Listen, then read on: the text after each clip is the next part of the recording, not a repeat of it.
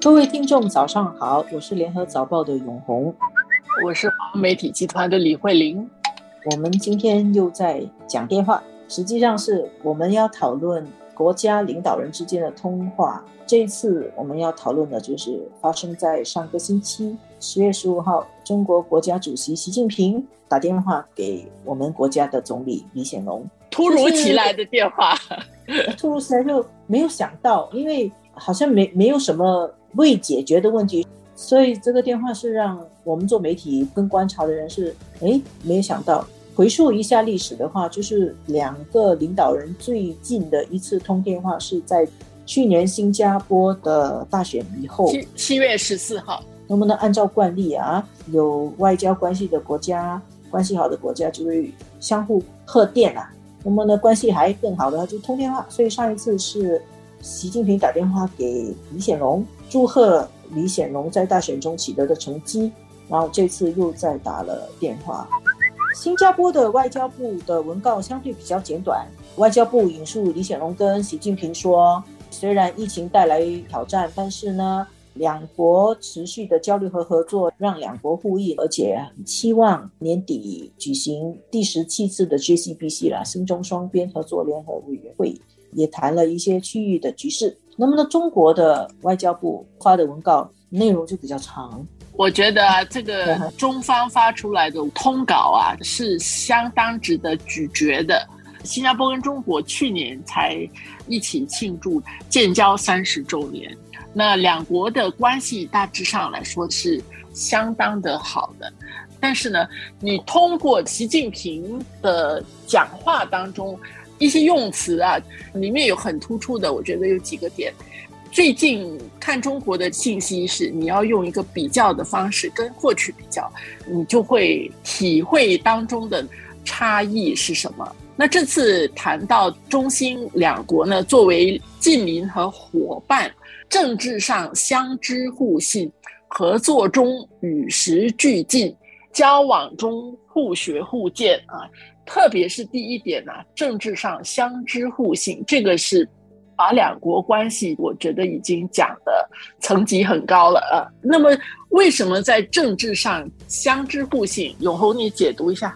二零一九年的时候，习近平讲的是双方要持续深化政治互信，然后要相互尊重、相互扶持。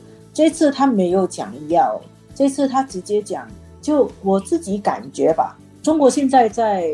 崛起中嘛，在国际上，中国的体制、中国的共产党执政的政治制度，还有中国的发展道路，它以后会不会破坏国际的秩序跟国际规则？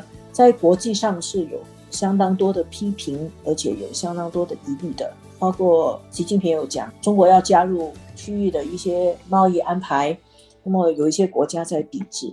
我解读啊，习近平这样说，就是说。新加坡了解中国，所谓相知互信，就是你了解我，你懂我的，我不是别人说的那样子啊。还有互信，你也信任我，我也信任你。这个相知互信跟中国自己所处的国际形势是有关系的。新加坡在这个时候仗义直言，秉公说一些公道话，然后还有继续欢迎中国融入国际的一些。贸易安排、国际的秩序，对中国来说就会觉得很被理解啊。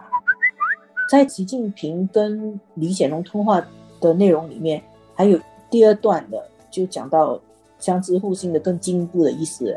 习近平强调啊，说当前呢，百年变局和世纪疫情交织叠加，国际社会特别是发展中国家面临多重挑战。然后就讲到心中，心中在维护多边主义。实现共同发展这一重大议题上，理念相通，利益相系，这个也是很高的评价。它其实是对于政治上相知互信的一个补充说明。利益不是完全相同，但是是彼此相联系的。其实他们用词用的很准的。我想这个也是新中关系相当特殊的一点啊。中国这么大啊，新加坡这么小，但是从两国领导人的交往当中，我们可以感受得到国际局势对于两国的关系会起一些作用的。我特别是觉得说，这一次你看刚才永红所说的那几段，其实并不是每一次，或者是国家跟国家的领导人之中，他们在谈双边的交流的时候，他们会去谈国际的形势。其实上一次也谈到，就是新加坡如果能够跟美国也好，跟中国也好，跟这些大国在进行交流的时候，能够谈超过新加坡跟对方双边的问题，对新加坡来说，也就是我们所期望的，我们还有一些价值，所以人家会来跟你谈区域的问题、国际的问题。多边主义的问题，我觉得这个对新加坡来说是蛮重要的。而这一次，我们知道，在整个大的背景底下，就是刚才永红也提到的，中国现在整个国际形势对他比较不利，中国比较孤独。在这个时候，人是这样孤独的时候，也是渴望被了解的。所以，这个时候有人能够明白我的立场和我的观点。感觉上是蛮好的，是会比较珍惜的。